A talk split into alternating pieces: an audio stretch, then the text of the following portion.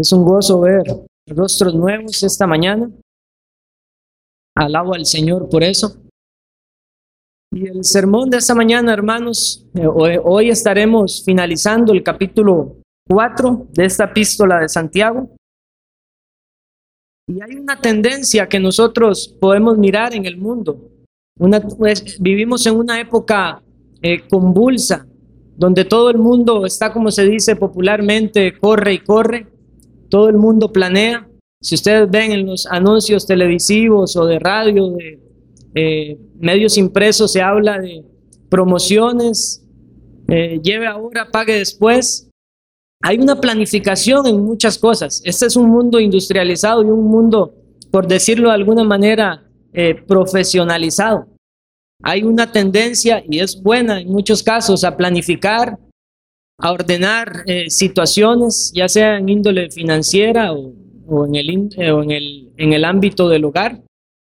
Pero la pregunta es, ¿cuántas veces todas estas planificaciones, eh, pensamientos en el corazón del hombre, tienen en cuenta realmente que hay un ser superior, que hay un Dios supremo, soberano, y que es el único que sabe dictar sabiamente todos los acontecimientos o circunstancias de nuestras vidas.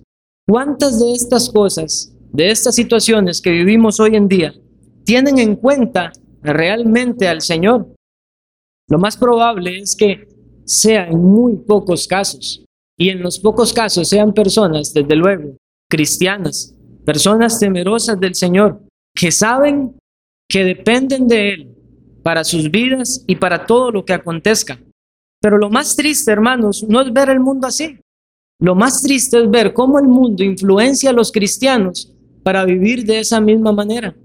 ¿Cuántas veces no vemos a personas creyentes, hijos de Dios, tomando decisiones apresuradas, por ejemplo, un préstamo, por ejemplo, eh, meterse en alguna decisión financiera que pueda afectar la vida del hogar, por ejemplo, tomar un trabajo que implicaría un cambio de iglesia sin tomar en cuenta si hay otra iglesia sana en aquel lugar en donde se van a ir.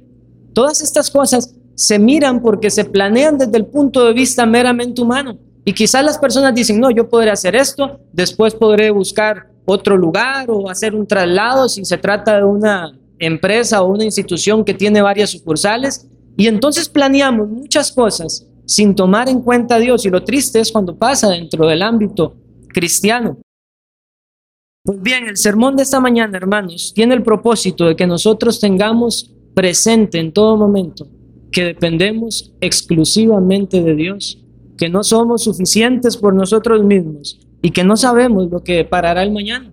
Y si no sabemos lo que deparará el mañana, eso nos debe hacer humillarnos delante de Dios y andar con humildad, porque les recuerdo todavía al finalizar este capítulo 4, estamos en el contexto de lo que Santiago ha dicho. Dios resiste a los soberbios, pero da gracia a los humildes. Y Santiago ahora tiene su, como su propósito dirigirse a este grupo de personas para hacerles ver esta realidad. Dios es el que tiene control de todo y cuando nosotros vivimos alejando a Dios de nuestras decisiones, de nuestros pensamientos, estamos cayendo en un ateísmo práctico. Y ese es el punto más lamentable de todos. El primer encabezado de este sermón se llama Lo absurdo de hacer planes sin Dios. Y quiero que, consideramos, que consideremos primeramente esto que les acabo de decir. Esto es un caso de ateísmo práctico.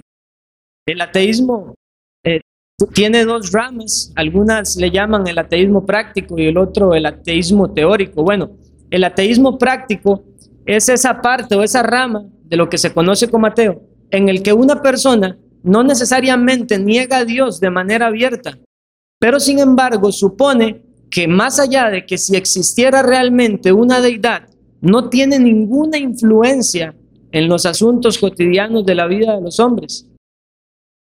Y eso es lo que el ateo piensa. Pero lo triste es saber que eso pasa, hermanos, como les digo, en la iglesia de Cristo. Caemos en un ateísmo práctico, lamentablemente, cuando no tomamos en cuenta a Dios.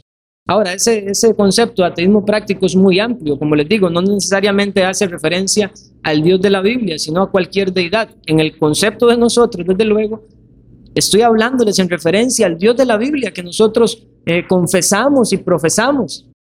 Y cuando no tenemos en cuenta a Dios, caemos en este triste y grave pecado.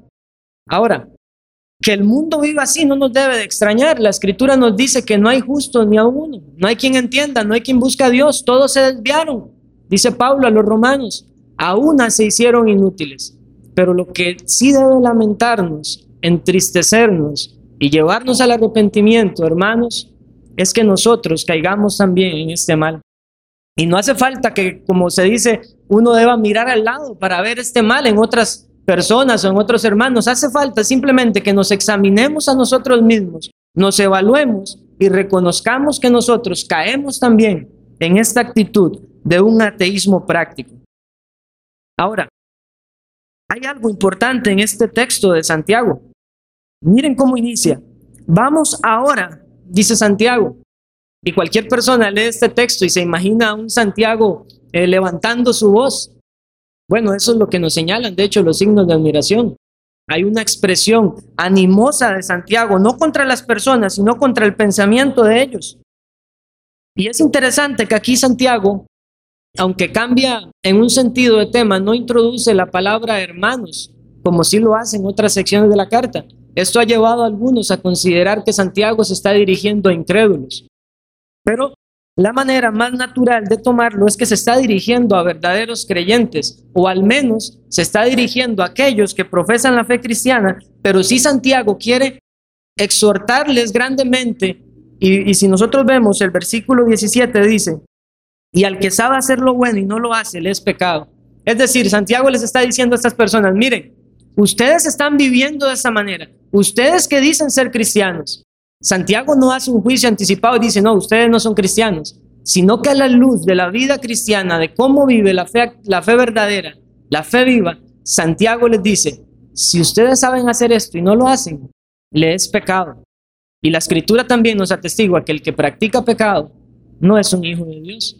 Así que Santiago quiere que estas personas sean evaluadas y por eso esta es otra porción en la cual Santiago incluye el autoexamen espiritual para los creyentes. Y el versículo 17, y al que sabe hacer lo bueno y no lo hace, le es pecado, es lo mismo que Santiago dijo anteriormente con otras palabras. Sed pues hacedores de la palabra y no tan solamente oidores, engañándoos a vosotros mismos. Esa es la intención que Santiago tiene con estos hombres. Entonces nos podemos o podemos entender que Santiago se está dirigiendo a la iglesia, a aquellos que profesan fe. Pero el hecho de que él diga, vamos ahora, que esto se puede traducir, presten atención, ya debemos considerar que lo que está diciendo es sumamente importante. Ahora, esto es un principio, hermanos y amigos, para todo el consejo de Dios en toda la Biblia. Debiéramos acercarnos a la escritura como que si se nos dijera, presten atención, porque toda la escritura es la palabra de Dios para nuestro aprovechamiento espiritual.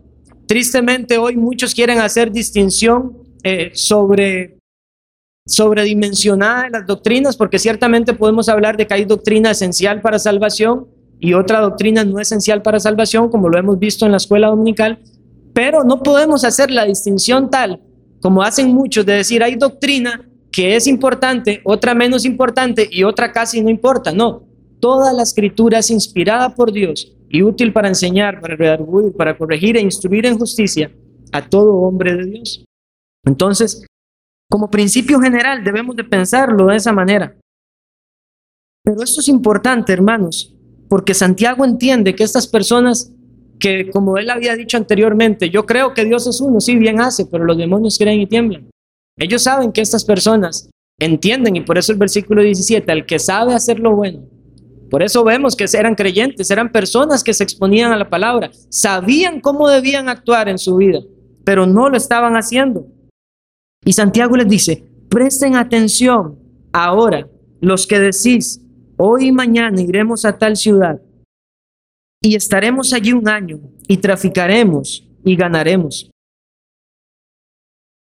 Algunos piensan también que se está dirigiendo específicamente a los que eran mercaderes, porque el ejemplo que él pone es de mercaderes y era muy dado en la, en la tierra judía de aquel entonces. Pero el hecho de que pone un foco específico hacia un grupo de personas no quiere decir que la enseñanza no alcanza a toda la iglesia, hermanos. La enseñanza era para estas personas en su contexto inmediato, pero también es para nosotros esta mañana. Y si hay un grave mal es que a veces tendemos a elegir doctrinas por encima de otras. Nos gusta mucho escuchar de alguna doctrina y tal vez no nos gusta mucho escuchar de otra. Todo el mundo quiere escuchar acerca del amor de Dios, pero nadie quiere escuchar acerca del juicio. Bueno, eso es un problema grave y va a traer una mala vida cristiana, desequilibrada completamente, pero es aún más grave, hermanos, cuando nosotros omitimos cualquier parte de la doctrina. Y era lo que estas personas estaban teniendo, estaban dejando de lado algo importante para la vida cristiana. Estaban dejando de lado que el único soberano es Dios y Él es el único que dirige los cursos de nuestra vida. Vivimos en su mundo, nos regimos o nos debemos de regir por sus reglas y Él es el que hace lo que bien le pareciere, algo de lo cual nosotros no tenemos potestad. Y Santiago entonces le dice a estas personas que vivían de esta manera, como que si fueran autosuficientes, presten atención a lo que les voy a decir. podríamos decirlo en el lenguaje nuestro, ahora es, tomen un papelito y apuntan esto para que no se les olvide. Recuérdenlo siempre porque lo que les voy a decir es sumamente importante para que ustedes vivan una vida que agrada a Dios. Y entonces Santiago, ¿a qué quiere que ellos presten atención? Bueno, quiere que presten atención a los mismos razonamientos de ellos. Y nosotros debemos prestar atención también a nuestros razonamientos cuando planeamos irracionalmente sin Dios. Les digo, hermanos, la escritura dice que todas las cosas en Él subsisten, hablando de Cristo. Pero estas personas ya planificaban su vida sin pensar en esto. Y no solamente era que hablaban del día de mañana. Miren que Santiago dice hoy y mañana sino que se atrevían osadamente a trazar un plan, incluso hasta un año. No podemos nosotros tan siquiera extender un segundo a nuestra vida. No sabemos qué va a pasar en 20 minutos mientras estamos aquí. Y estas personas osadamente, orgullosamente, soberbiamente, ya estaban extendiendo, trazando su plan para dentro de un año, dejando a Dios irracionalmente y cayendo en lo que les decía, hermanos, en el ateísmo práctico. Ahora, Santiago, como lo hemos visto a lo largo de esta epístola, utiliza un estilo muy directo y personal. Y él les va a confrontar con una afirmación primero y posteriormente con una pregunta. Y la afirmación que Santiago les dice a ellos es, ustedes dicen todo esto cuando no sabéis lo que será mañana. Dicho sea de paso, es el título de este sermón. No sabéis lo que será mañana. Santiago apela al punto de la ignorancia de todos los hombres, la ignorancia del futuro, la ignorancia del día de mañana. Santiago les dice, ¿no se dan cuenta que ustedes caen en lo absurdo, en lo ilógico, en lo irracional? Cuando dicen hoy, mañana y dentro de un año, y ni siquiera, saben lo que será el mañana. Esto es absurdo, les dice Santiago. Y nosotros debemos de tener mucho cuidado con esto, incluso en el ámbito familiar, cómo instruimos o cómo inculcamos nosotros eh, la fe cristiana a nuestros hijos. Yo recuerdo cuando era un niño, eh, desde luego mis padres eran incrédulos, pero recuerdo que cuando era un niño, yo decía que iba a ser médico y, mi padre principalmente me estimulaba eso. Y yo me lo creía y yo decía, yo voy a ser un doctor, yo voy a ser un médico, porque yo, aún desde niño, vislumbraba que todo dependía de mí. Yo no captaba que mi vida no estaba en mis manos. Mis padres no captaban que ellos no podían asegurar que iban a tener los recursos financieros para darme la oportunidad de estar estudiando en una carrera costosa. Y sin embargo, el resultado es, hermanos, claro, no, no estudié medicina. Y gracias a Dios, porque no cambio la vida que el Señor me ha dado ahora.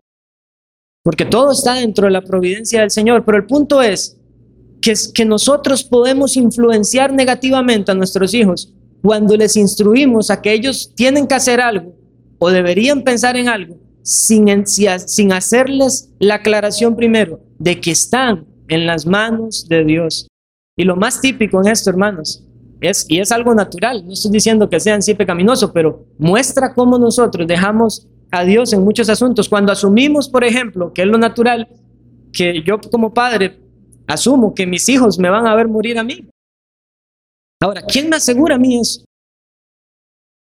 Lo asumimos porque muchas veces dejamos de lado a Dios. Y si nosotros viviéramos entendiendo que no sabemos lo que será el mañana, nuestra vida y en el ámbito espiritual sería muy distinta.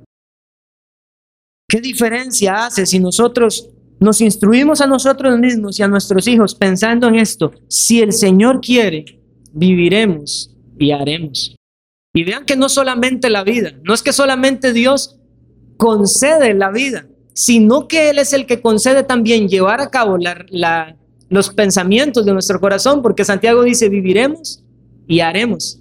Él no solamente dice viviremos, Dios es el que te da a ti la oportunidad de vivir y la oportunidad de hacer según su voluntad. Ahora, estas palabras son fuertes, hermanos. Realmente son palabras fuertes para la audiencia de Santiago. Imagínense lo que es que el, que el pastor o el que era pastor de ellos les diga, ustedes están en pecado, abiertamente o públicamente en una carta que muy probablemente se leyó en otras regiones también. Y Santiago les dice eso, ustedes saben hacerlo bueno, no lo hacen, están pecando delante de Dios. Y aún peor, porque se jactan en su pecado. El versículo 16 dice, pero os jactáis en vuestras soberbias. Toda jactancia semejante es mala. Y mis hermanos, por eso debemos mortificar el pecado en nuestra carne, porque mientras más lo toleremos, más jactanciosos nos volvemos de Él. Le toleraremos y nos, nos gloriaremos aún en el pecado.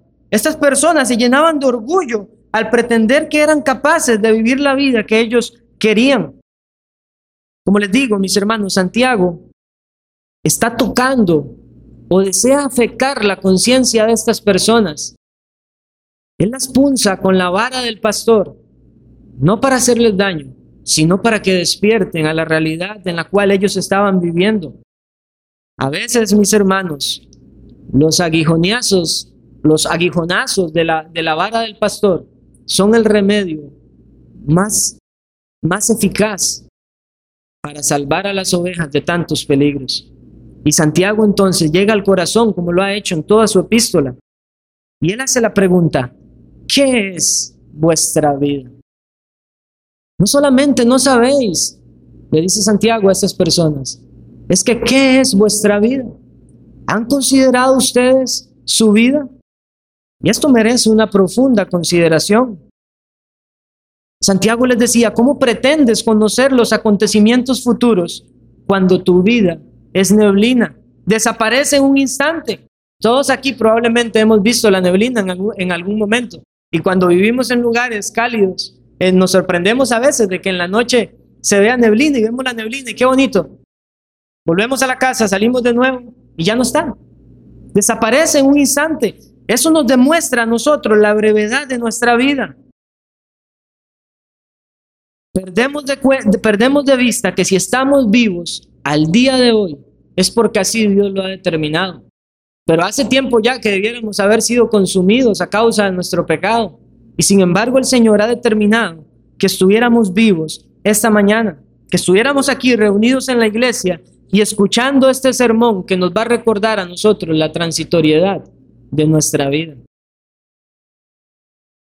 Vemos a Santiago como diciéndole a, estas personas, actúas como si Dios no hiciera falta en tus planes porque has perdido de vista que dependes de Él.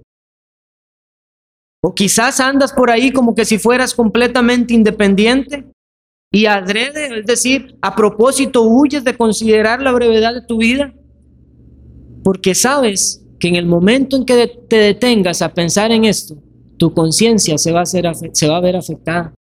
Vas a sentir como un martillo golpeando tu conciencia cuando te des cuenta de cómo estás viviendo ahora. Pero que un día vas a morir y tú no sabes cuándo es. Puede ser hoy, puede ser mañana, puede ser dentro de muchos años, pero lo cierto es que nuestra vida es como un vapor, es como la neblina que se pasa rápidamente. Te condena la conciencia quizás cuando piensas en esta brevedad de la vida porque sabes que tus pensamientos, que tus afectos, que tu voluntad está dispuesta únicamente a poner tu mirada en las cosas de este mundo y no en las cosas celestiales.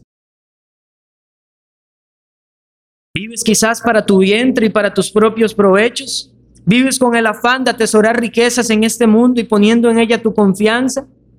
Y por eso prefieres no pensar en que la vida es corta, a pesar de que no puedes añadir un solo segundo a tu, a tu existencia. Santiago le dice a esas personas, ustedes son pasajeros, ¿cómo pretenden hacer planes sin tomar en cuenta que estamos en las manos de Dios? Pero como les digo, hermanos y amigos, esta enseñanza es para nosotros hoy. Siendo cristianos, también esto es una exhortación para nosotros, el pensar en la brevedad de la vida. Porque si nosotros viviéramos cada día como que si fuera el último, nos rendiríamos completamente para el Señor. Estaríamos en constante humillación delante de Él. Y si, y si hubiese un incrédulo que se le dijera, usted va a morir este mismo día, a las dos de la tarde va a llegar su hora, ¿ustedes creen que esa persona estaría buscando los deleites de este mundo? Sentiría temor y pavor dentro de sí mismo y estaría orándole al Señor para que tenga de él misericordia. Y debemos de pensar en esto, hermanos. Los creyentes debemos desgastarnos para el Señor, reconociendo que no sabemos lo que será mañana. Y si usted tiene el deseo de agradar a Dios, va a tener el deseo también de escuchar en aquel día, cuando usted parta de este mundo, al Señor diciéndole, ven buen siervo y fiel, entra en el gozo de tu Señor. Pero la Biblia también nos demuestra que algunos edificarán sobre paja y hojarasca y serán salvos, sí, aunque como quien pasa por fuego. El que tiene su pensamiento lleno del entendimiento de la vida cristiana y sobre todo tiene su centro en el Señor Jesucristo, va a querer vivir como Él vivió, va a querer seguir sus pisadas, como dice Pedro. Y esto entonces es un ánimo para la vida del cristiano. Esto no es solamente para el incrédulo. A veces pensamos que como ya somos cristianos, es el incrédulo, el incrédulo el único que tiene que pensar en que va a morir pronto. No, nosotros tenemos que tener esta conciencia para vivir para el Señor cada día. Y la, y la escritura nos demuestra esta verdad de la transitoriedad de la vida de muchas maneras y con muchos ejemplos, pero quiero leer el Salmo 39, versículos 4 al 6.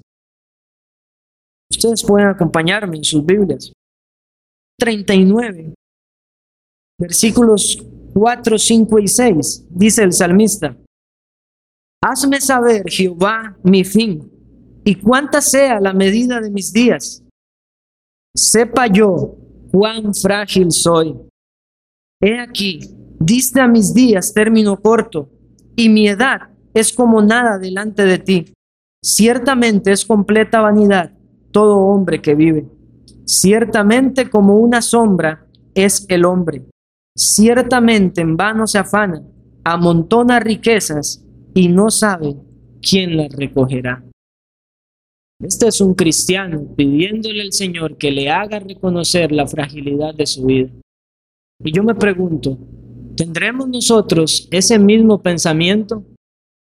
Y el contexto de este salmo es que el salmista se estaba fijando en la prosperidad de los malos, de cómo hacían sus propias maquinaciones. Y él comenzó a sentir envidia en un sentido similar al salmo de Asaf. Es un paralelo.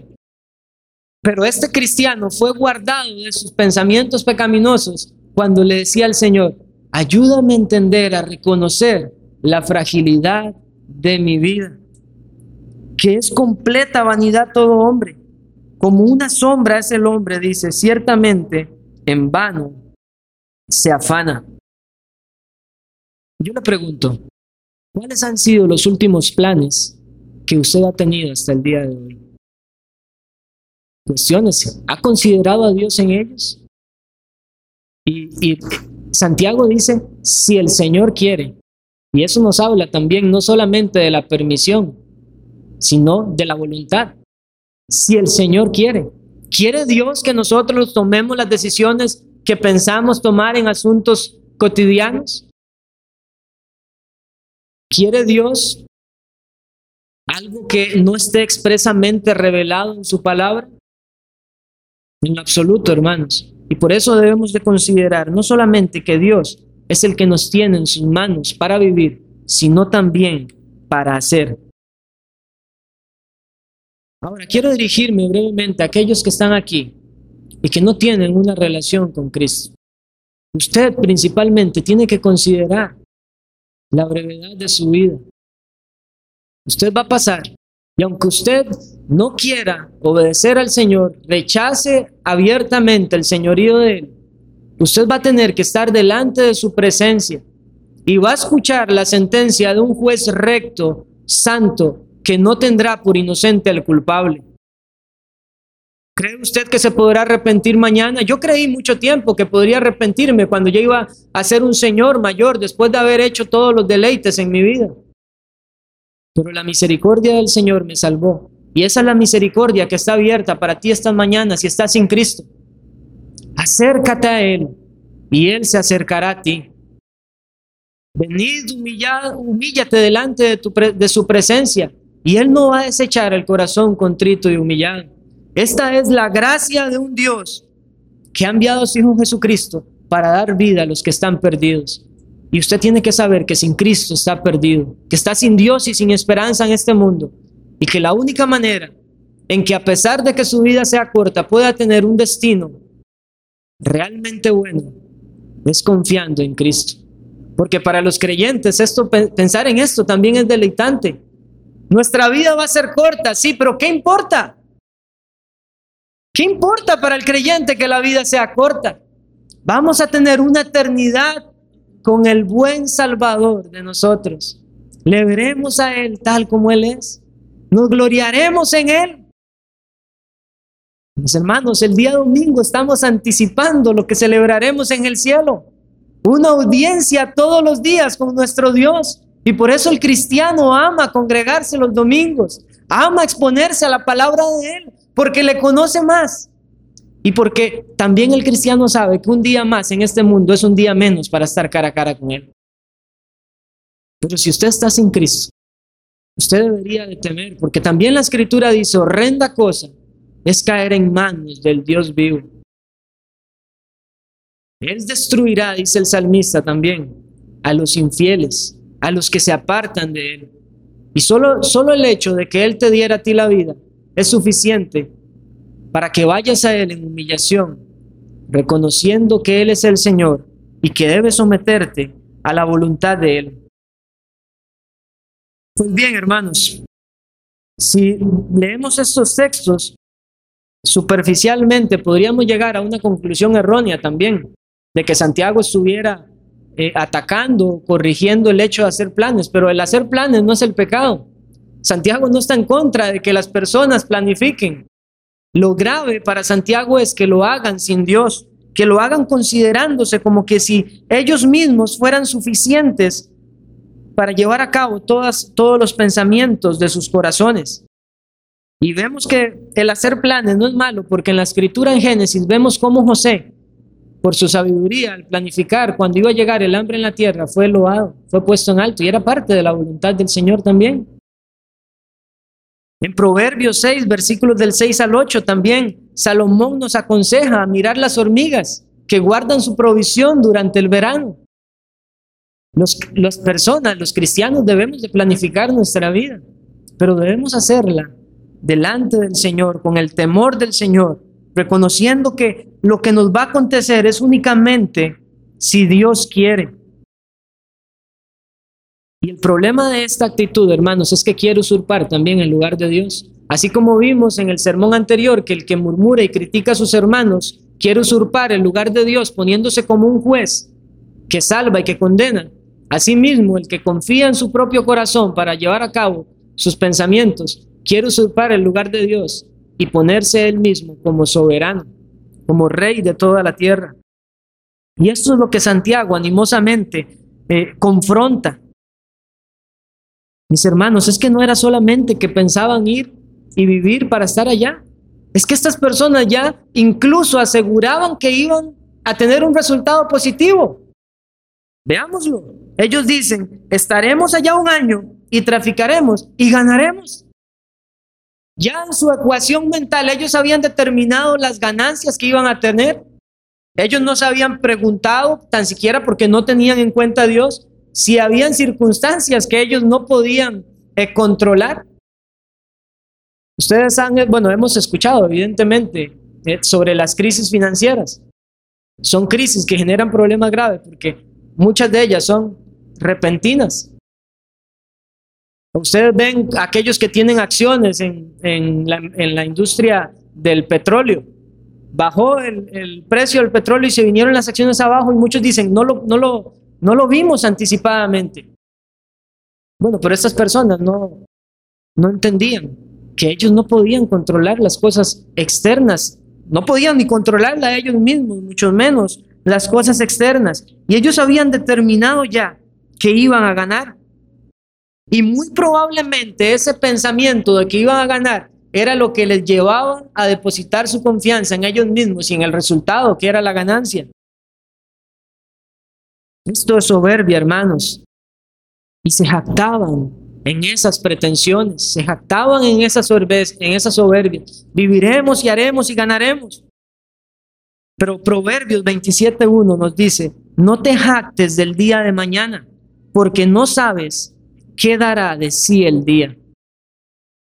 Y Santiago vuelve a recordar, Dios resiste a los soberbios. Y esa es la manera en la que Él lleva a estas personas al arrepentimiento. Entiendan, están viviendo soberbiamente, con el orgullo en sus corazones. Y ustedes pretenden decir que están creyendo realmente en el Dios vivo y verdadero. Vaya conmigo a Lucas 12 para que veamos una ilustración muy clara de esta exhortación de Santiago. Algunos incluso llegan a asumir que Santiago está teniendo en mente ese pasaje para dar su enseñanza. Lucas capítulo 12, versículos 13 al 21. Le dijo uno de la multitud, maestro, di a mi hermano que parta conmigo la herencia. Mas él le dijo, hombre, ¿quién me ha puesto sobre vosotros como juez o partidor? Y les dijo, mirad y guardaos de toda avaricia, porque la vida del hombre no consiste en la abundancia de los bienes que posee. También le refirió una parábola diciendo, la heredad de un hombre rico había producido mucho. Y él pensaba dentro de sí diciendo, ¿qué haré? Porque no tengo donde guardar mis frutos. Y dijo, esto haré, derribaré mis graneros y los edificaré mayores, y allí guardaré todos mis frutos y mis bienes. Y diré a mi alma, alma, muchos bienes tienes guardados para muchos años. Repósate, come, bebe, regocíjate. Pero Dios le dijo, necio, esta noche vienen a pedirte tu alma, y lo que has provisto, ¿de quién será? Así es el que hace para sí tesoro y no es rico para con Dios. Ahora, ¿fue malo lo que hizo este hombre rico? No, no fue malo. Jamás va a ser malo. él estaba planeando bien, ya sus frutos no le cabían en sus graneros, los iba a hacer mayores. El problema, hermanos, es en dónde tenía la confianza esta persona, versículo 19. Y diré a mi alma, dice este rico, alma, muchos bienes tienes guardados para muchos años. Repósate come, bebe y regocíjate. La confianza de este rico insensato estaba en sus ganancias, estaba en su propia autosuficiencia. Él pensaba que podía vivir mucho, él aseguraba que iba a disfrutar mucho sus, sus frutos. Por eso él decía, repósate, regocíjate, come, bebe. Para muchos años tienes estas ganancias. Y el Señor le dice, necio, Insensato, esta misma noche vienen por tu alma. ¿Vives de esta manera tú también? ¿Quieres saber si vives así? Así. Reflexiona en el tiempo que le dedicas a la oración. Eso va a ser una gran alerta para tu vida espiritual. Porque cuando oramos es porque reconocemos que dependemos de Dios, que estamos en Él que por nosotros mismos no podríamos llevar a cabo nada. Y por eso el cristiano ora. Y por eso Pablo nos exhorta y nos dice, orad sin cesar. Proverbios 3, 5 y 6 dice que debemos de reconocer al Señor en todos nuestros caminos, que debemos de fiarnos en Él. Pero usted cree que es una actitud de confianza la falta de oración? La falta de tomarle en cuenta a Él en las decisiones personales, familiares, negocios, de estudios. Mis hermanos, Santiago quiere que estas personas y nosotros hoy abordemos esta pregunta desde una manera correcta, porque hasta que tengamos el entendimiento correcto para responder a esta pregunta, ¿qué es vuestra vida? Vamos a tener una actitud cristiana correcta ante el día de mañana. Y es el segundo punto, la verdadera actitud cristiana ante la ignorancia del mañana. Es muy sencillo, es muy breve este punto, hermanos. En lugar de lo cual deberíais decir, si el Señor quiere, viviremos y haremos esto o aquello. Santiago les está diciendo, ¿cómo se espera que reaccione un cristiano ante la ignorancia del mañana? Bueno, que reaccione reconociendo a Dios diciéndole, si el Señor quiere, haremos esto o aquello. Es la actitud que se espera de todo hijo de Dios. Y nosotros tenemos ejemplos en la escritura de esto. Mis hermanos, nos acercamos a la oración delante del Señor. Y a diferencia de aquellos que pretenden decretar y determinar cosas anticipadamente y declarar, nosotros que entendemos la palabra del Señor, oramos como el Señor nos enseñó en su modelo de oración y decimos, hágase tu voluntad. El Señor en el Getsemaní, Señor, si es posible, pasa de mí esta copa, pero que se haga tu voluntad y no la mía. Tenemos esta actitud correcta, cuando oramos debemos de tenerla. La Biblia también nos muestra en las disposiciones del corazón, Hechos 18, 21. Miren al apóstol Pablo, cómo reacciona, o cómo, cuál es la actitud que él tiene para enfrentar los asuntos de su vida. Hechos 18, 21. Sino que se despidió de ellos diciendo, es necesario que en todo caso yo guarde en Jerusalén la fiesta que viene, pero otra vez volveré a vosotros, si Dios quiere. Usted lo puede buscar también en Romanos 1.10. Y en Primera de Pedro 3.17 también lo vemos ante las circunstancias adversas Primera de Pedro 3:17, porque mejor es que padezcáis haciendo el bien, si la voluntad de Dios así lo quiere, que haciendo el mal. ¿Ven cómo se relaciona esto con la providencia de Dios?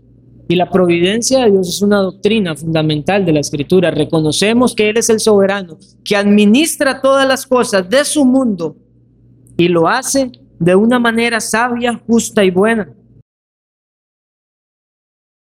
Ahora, mis hermanos, Santiago no aboga necesariamente para que estemos hablando literalmente en cada expresión, si Dios quiere, si Dios quiere. No, es su uso es bueno y es recomendable, nos recuerda nuestra brevedad y que Dios tiene en sus manos absolutamente todas las cosas.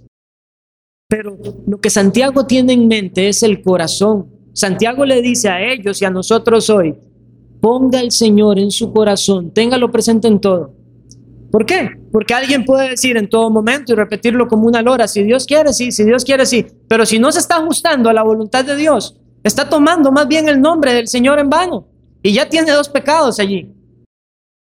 No se trata simplemente de las palabras, se trata de la vida, se trata de la conducta, porque si nosotros reconocemos esto, y, tomamos una actitud como la de muchos toman ante los sermones, uy, esto me confrontó, sí, Señor, perdóname, pero el día de mañana o el mismo día están viviendo de la misma manera, ahí no hay ningún arrepentimiento genuino.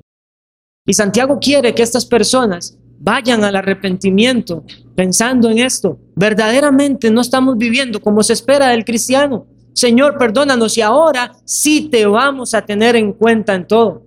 Esa es la actitud cristiana cristiano se espera que reconozca que el Señor sabe qué hacer, cómo hacerlo, cuándo hacerlo. Eso es lo que se espera del cristiano, que reconozca al Señor en todos sus caminos. Debemos de contemplar, hermanos, su mano protectora en nosotros, alabar la grandeza de su misericordia que nos muestra cada mañana como hoy. Cuando usted abrió sus ojos, debe alabar la grandeza del Señor, que en su providencia le dio vida esta mañana. Reconocemos que Él nos mantiene, que subsistimos en Él y entonces hacemos de Él nuestro refugio en cualesquiera que sean las circunstancias. Y vamos a la escritura y vemos un texto como Romanos 8:28 y nos regocijamos en este Dios que nos dice que a los que aman a Dios todas las cosas les ayudan a bien. Pero de nada sirve si hablamos, si Dios quiere, si Dios quiere, si Dios quiere, si Dios quiere. Y cuando viene la prueba en nuestra vida, nos enojamos, nos quejamos contra Dios, murmuramos contra Dios como hicieron los israelitas. Nos sacó Dios para morir aquí de hambre en el desierto. No, hermanos. La actitud cristiana es, si Dios quiere, o más bien, Dios lo quiso y me regocijo en esto. Lo que usted está afrontando hoy es lo que Dios quiere, porque Él no está improvisando nada, hermano. Él no improvisa absolutamente nada. Él tiene pleno control de las cosas y lo que usted está viviendo en este momento, sea bueno, sea malo, es porque el Señor así lo permitió. Esto lo entendía Job y decía, ¿Acaso recibiremos de Dios solamente el bien y no el mal? ¿Quién es aquel hombre que diga que el mal no viene de Dios? Dicen lamentaciones. Pero la pregunta es, ¿nos estamos realmente regocijando en la providencia de Dios? ¿O nos quejamos contra Él indirectamente cuando nos sentimos insatisfechos por nuestras circunstancias actuales? Quizás usted no tiene lo que esperaba tener. Y usted vive en el descontento, pero el descontento es pecado, hermanos. Porque el descontento es señal de que no creemos que Dios esté siendo sabio para administrar nuestra vida. Si nosotros somos sus siervos, nos regocijamos en que este Dios es un amo, un Señor bueno. Ahora quiero, hermanos, finalizar aplicando este sermón a nuestras vidas, o que veamos algunas utilidades de este texto que hemos considerado. La primera utilidad, mis hermanos, a la que nos mueve este texto es el arrepentimiento de creer que somos independientes. ¿Con cuánta frecuencia decimos que la predicación nos afecta, pero no hay un cambio en nuestra voluntad? Pero si hay alguien que realmente el recordar esta brevedad de la vida le ha afectado esta mañana, en el mismo momento en que estuvimos estudiando estos versículos, ya se estaba humillando delante de Dios. Porque nosotros no debemos esperar al día de mañana para pensar en lo que escuchamos hoy. Debemos empezar a aplicar el sermón, las enseñanzas en nuestra lectura privada, en las exposiciones públicas, en el día del Señor, en el momento en que escuchamos. Ingenuamente Faraón le dijo, Moisés, ¿quieres que te saque las ranas? No, mañana. Y muchos están así, tolerando el pecado y mañana me arrepiento, mañana considero esto, mañana hago lo otro. No, mis hermanos, reaccionamos como los que tiemblan ante la palabra de Dios, bajando la palabra de él nuestros corazones y aplicándola inmediatamente. Y mis hermanos, cuando nos arrepentimos, nos humillamos delante del Señor. Y cuando nos humillamos, nos, nos vamos movidos a la oración porque reconocemos que Él es el soberano y cuando reconocemos que Él es el soberano y vivimos en arrepentimiento, somos humildes. Y cuando somos humildes, dice Santiago, Él da mayor gracia. Una segunda utilidad es que nos mueve incansablemente a orar por el auxilio divino para la debilidad de nuestro ingrato corazón, corazón inclinado al orgullo.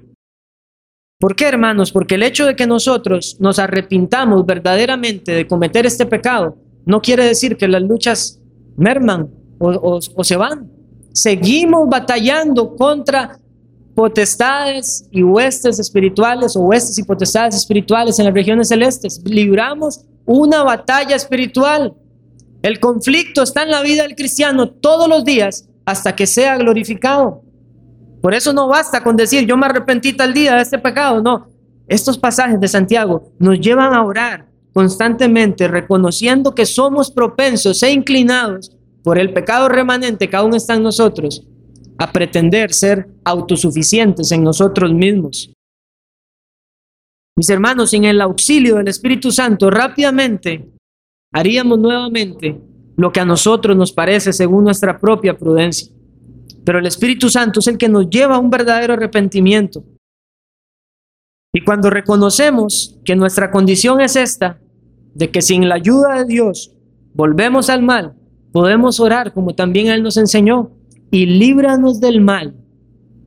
Eso dice la oración del Padre nuestro. Y líbranos del mal. Y decimos, y líbranos del mal, porque nosotros no podemos guardarnos a nosotros mismos del mal. Necesitamos de Él, necesitamos de su auxilio. Y nos regocijamos entonces que los creyentes tenemos esa promesa de que el Espíritu Santo ha confirmado el Señor que nos va, que nos hace andar en sus estatutos, en sus mandamientos, porque Él lo decretó, Él lo prometió, y esa es la vivencia del cristiano. Y por eso Santiago les dice, el cristiano no practica pecado. Si usted sabe hacer lo bueno y no lo hace, le es pecado. Una tercera utilidad, hermanos, nos lleva a considerar cualquier decisión o planeamiento a la luz de la voluntad del Señor. Como les decía, la, la expresión, si Dios quiere, que se espera de nosotros, no se enfoca únicamente en que si el Señor permite dar vida, se enfoca en que si es la voluntad del Señor, haremos esto o aquello. Y el cristiano entonces con este texto se ve movido a considerar absolutamente todas las decisiones de su vida, aun aquellas que considera como poco importantes, a la luz de la palabra revelada de Dios. Va a la palabra, ora al Señor, Señor, como, como cantamos nosotros muchas veces aquí, revélame tu voluntad. Dame sabiduría, dame discernimiento para saber hacer lo bueno y no tropezar haciendo lo malo delante de ti. Y por eso les daba el ejemplo antes, muchos cristianos se meten en préstamos o en cosas similares sin tomar en cuenta al Señor. Y al final vienen los efectos de una decisión no tomada en oración bajo la voluntad del Señor. Y eso es necesario, mis hermanos, considerarlo, porque muchos pueden llegar a una falsa expectativa. Cuando alguien quiere hacer su propia voluntad y ciegamente confían que como es un hijo de Dios, Dios le va a bendecir, entonces va a actuar locamente contra la escritura. Y por eso el cristiano es movido a la escritura. ¿Qué dice la palabra del Señor? El Señor no nos va a hablar audiblemente a nosotros ahora. Si usted quiere que Dios le hable audiblemente, lea su Biblia en voz alta. Escudriñe la escritura. Y usted va a tener allí principios para todas las esferas de su vida y saber tomar decisiones sabias. Voy a poner un ejemplo de esto. Alguien que desee meterse, voy a, volver a, poner el ejemplo financiero. Alguien que desea meterse en una operación financiera, pero sabe o entiende que el meterse en esa operación financiera puede afectar la provisión que tiene para los suyos. Ya en sí mismo no es una decisión que el Señor quiera. Y por eso nadie puede con una expectativa falsa decir, ay Señor, ayúdame, porque estamos yendo en contra de la palabra de Dios. En primera de Timoteo 6:8 se dice que el que no provee para los suyos y mayormente para los de su casa ha negado la fe y es peor que un incrédulo. Y nosotros no podemos pretender que vayamos a tomar una decisión que ponga en riesgo la provisión que nosotros debemos darle a los nuestros y después confiar en que Dios nos va a bendecir.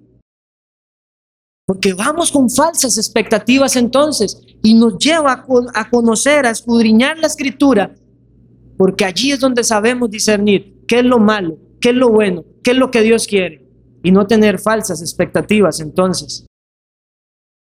También este texto, hermano, nos lleva a refugiarnos en la soberanía y la providencia de Dios. Es cierto que las cosas no siempre acontecen como lo quisiéramos y esto fácilmente puede llevar a la frustración. Pero el remedio para el descontento y el desánimo en estos casos lo vemos en estas palabras, si Dios quiere. Estamos en sus manos.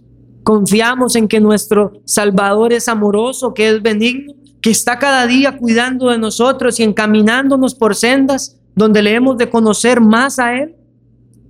Y el fin de que Él nos encamine por estas sendas es para que le conozcamos más y que en, medio de este conocimiento mayor de Él depositemos nuestra confianza completa en Él. Nos encomendamos a Él en todas nuestras labores, reconociendo que su voluntad es buena, agradable y perfecta. Y entonces esperamos solo lo mejor de Él. Padre, sus hijos esperan lo mejor de ustedes. De la misma manera nosotros esperamos lo mejor de nuestro Padre Celestial y aún más que nuestros padres terrenales. Porque nuestros padres terrenales son imperfectos, pero el Padre Celestial, Él es perfecto y siempre busca el bien nuestro. Pero tenemos que entender algo también, hermanos. El hecho de que todo lo que nos acontezca es bueno no quiere decir que todo va a ser risas. La risa no necesariamente es una señal de regocijo. Los necios ríen porque se rebelan contra Dios. Pero nosotros nos regocijamos y debemos de regocijarnos aunque no haya risa, aunque no haya risa en nuestra boca, en medio de las pruebas, de las dificultades, porque reconocemos, el Señor lo quiso, lo paso. Es para mi bien. Él no me va a dar a mí nada malo, porque aún si estas circunstancias provienen de la disciplina del Señor, es por un propósito benéfico, porque el Señor al que ama disciplina. Los creyentes confiamos en el Dios soberano, hallamos satisfacción para nuestras almas cuando somos pasados por circunstancias que nos recuerdan nuestra fragilidad. Él busca lo mejor para ti, hermano y hermana. No tengas descontento en lo que estás viviendo ahora. Si eres un hijo o una hija de Dios, Él lo hace con un propósito santo que tal vez usted no conozca ahora, pero confíe en que Él es un Dios bueno y siempre su providencia está para el bien suyo. También nos lleva este texto a poner nuestro total esfuerzo en obedecer al Señor. Este texto, hermanos, en el versículo 17 es una clara alerta contra los pecados de omisión. Los pecados de omisión son aquellos pecados en los que caemos por no hacer algo que Dios manda. Generalmente pensamos en términos de pecado como aquello que es hacer lo que Dios prohíbe, pero están aquellos tipos de pecados conocidos como omisión, cuando no hacemos lo que Dios espera de nosotros o nos manda de una manera positiva. Estos pecados probablemente sean más recurrentes porque por tener ese concepto erróneo. Pero yo te voy a dar algunos ejemplos. Tú puedes pecar por omisión cuando no muestras amor fraternal. Como dice primera Pedro 1:22, se requiere que mostremos amor fraternal los unos a los otros. Cuando no ayudas al necesitado, Usted puede ver eso en Mateo 25, versículos del 31 al 40, cuando el Señor dice que recibe a las ovejas y dice, porque tuve hambre y me diste de comer, tuve sed y me diste de beber. Los discípulos le preguntan, Señor, ¿cuándo fue eso? Ciertamente, cuando lo hiciste a alguno de estos mis hijos, lo hiciste conmigo. Pecamos por omisión cuando no ayudamos entonces a los que están en necesidad, teniendo los recursos para hacerlo. Pecamos por omisión cuando no nos congregamos, porque la escritura dice, no dejando de congregarnos, como algunos tienen por costumbre. Y muchos tristemente no tienen ese pensamiento. Asumen, no, yo voy a faltar al culto ahora, porque no es el día del Señor. Esa es, es el razonamiento lógico. Yo puedo faltar porque no es el día del Señor, yo tengo potestad sobre este día, entonces determino si voy o no voy a la iglesia. Y eso es un pecado de omisión. Es un pecado de omisión cuando no te regocijas en la providencia de Dios. Y eso usted lo puede ver en el Salmo 145, 15 y 17. Es un pecado de omisión cuando no se somete a las autoridades superiores. Es un pecado de omisión cuando no se sujeta a sus pastores. En resumen, hermanos, es un pecado de omisión no hacer todo aquello que dé gloria a Dios como dice 1 Corintios 10:31. Todo lo que hacemos debe hacerse para la gloria de Dios. Y cuando tenemos oportunidad de hacer algo para la gloria de Dios y no lo hacemos, es un pecado de omisión, porque sabemos hacer lo bueno y no lo hacemos y nos es contado por pecado. También este texto nos lleva a que cultivemos la costumbre de recordar la brevedad de nuestros días con el fin de que nuestra devoción a Dios sea renovada. Si algo nos va a guardar del orgullo, hermanos, y de, la presuntuosa independencia es el reconocer cada día nuestra posición. Somos como nada delante de Dios. Nuestra vida es pasajera. Ignoramos aún el futuro más cercano y no tenemos potestad sobre nuestro espíritu. Somos como neblina, ha dicho Santiago. Y mantener esta conciencia de fragilidad nos impulsará a estar más confiados en el Señor, a buscar siempre su rostro en oración para recibir de Él la fuerza y el vigor espiritual. Si usted ha estado en el secreto del Señor, usted se da cuenta de esto. Cuando usted ya no tiene fuerza, si usted clama como el salmista, como el siervo brama por las aguas, y usted experimenta que le da, como dice el salmista, un sentido poético, fuerzas como las del búfalo, y usted no quiere salir de esa presencia, encuentra allí el bálsamo para sanar sus heridas y para hallar regocijo y para hallar impulso, para vivir hacia las cosas eternas, porque cuando reconocemos esta, esta fragilidad y somos movidos en oración al Señor, en medio de esa oración y de experimentar la cercanía con Dios, nuestras prioridades se organizan de manera correcta. Nuestros pensamientos comienzan a ordenarse de tal manera que nos, que nos impulsan a buscar todo lo que viene de arriba, donde está Cristo a la diestra de Dios. Cuando tenemos nuestros pensamientos ordenados, entendemos que el cielo gobierna como tuvo que entender por la fuerza Nabucodonosor. Cielo gobierna. Y en toda su soberbia se jactó de que había hecho un imperio muy grande y el Señor le castiga para que después él diga, verdaderamente el cielo gobierna. Nos impulsa entonces esto, hermanos, a una renovada lealtad y devoción a nuestro Dios. ¿Y cuál va a ser el resultado de esto?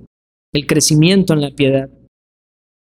Y la última utilidad que vemos de este texto, hermanos, y he traído para ustedes, es la necesidad de tomar conciencia de la responsabilidad que cargamos al tener mayor luz. Al que sabe hacer lo bueno y no lo hace, le es pecado. Usted se ha expuesto muchas veces a la palabra del Señor y aun si fuera la primera vez que usted estuviera en una iglesia escuchando el mensaje del Señor, ahora usted tiene mayor luz. Ahora usted sabe qué es lo que Dios quiere. Usted sabe cómo es que debe de vivir. Las demandas de Él, de tomarle en cuenta, de reconocer que usted no depende de sí mismo. Y esto nos debe de llevar a encaminarnos únicamente hacia las escrituras. No importa cuánto, cuánto usted sepa de la Biblia, lo que es importante es cuánto usted se conforma a ella. Mis hermanos, la ortodoxia muerta es como una tea sin fuego. No sirve de nada para alumbrar, no sirve para las batallas espirituales. Pero cuando esa llama, esa tea es encendida por una voluntad dispuesta a vivir en obediencia a Dios, entonces será como una antorcha que le alumbrará su camino. Y puede decir usted como el salmista, lámpara es a mis pies tu palabra y lumbrera mi camino. Usted no va a tropezar. Y cuando la palabra de Dios penetra su, su pensamiento, cuando la palabra de Dios inflama su corazón, usted no tiene ningún deseo más que el de glorificarle a Él, que el de servirle a Él, que de entregarse y sacrificarse en pos de Él. Pero esta advertencia, mis hermanos, es necesaria porque el Señor sabe que seguiremos experimentando desalientos y debilidades en nuestra vida en medio de este peregrinaje. Pero también hay algo cierto. Nada, hermanos, absolutamente nada va a impulsar más y animar más al corazón de un creyente que hacerle entender que lo que practica es pecado. El verdadero cristiano cuando se da cuenta que está cayendo en algo pecaminoso es impulsado inmediatamente a rechazar tal práctica, porque el verdadero cristiano guarda su palabra para no pecar contra él. El verdadero cristiano no quiere hacer afrenta a su hacedor y salvador y desecha todo aquello que sea malo, todo aquello que no traiga gloria al nombre del Señor. Así que hermanos, consideremos esta pregunta de Santiago. ¿Qué es vuestra vida? ¿Cómo estás viviendo ahora? Debemos de vivir como que si fuera nuestro último día y desgastarnos para Él, hacia todo lo que es bueno, hacia todo lo que, ha de darle gloria a Él. No viemos que hay pecados de omisión. Escudriñemos las escrituras y vivamos como se requiere de nosotros, con un cristianismo práctico, una vida santa, recta y agradable de Dios. Y si usted está sin Cristo, le recuerdo, su vida es como una neblina, se desvanecerá y no habrá esperanza para usted más allá de Cristo. Acuda a Él ahora, en oración, ruéguele que le limpie sus pecados, que le sane de su maldad y que le dé un nuevo corazón para que usted viva delante de Él con temor y temblor y usted será llevado al gozo de su Señor el día que deje este mundo. Oremos.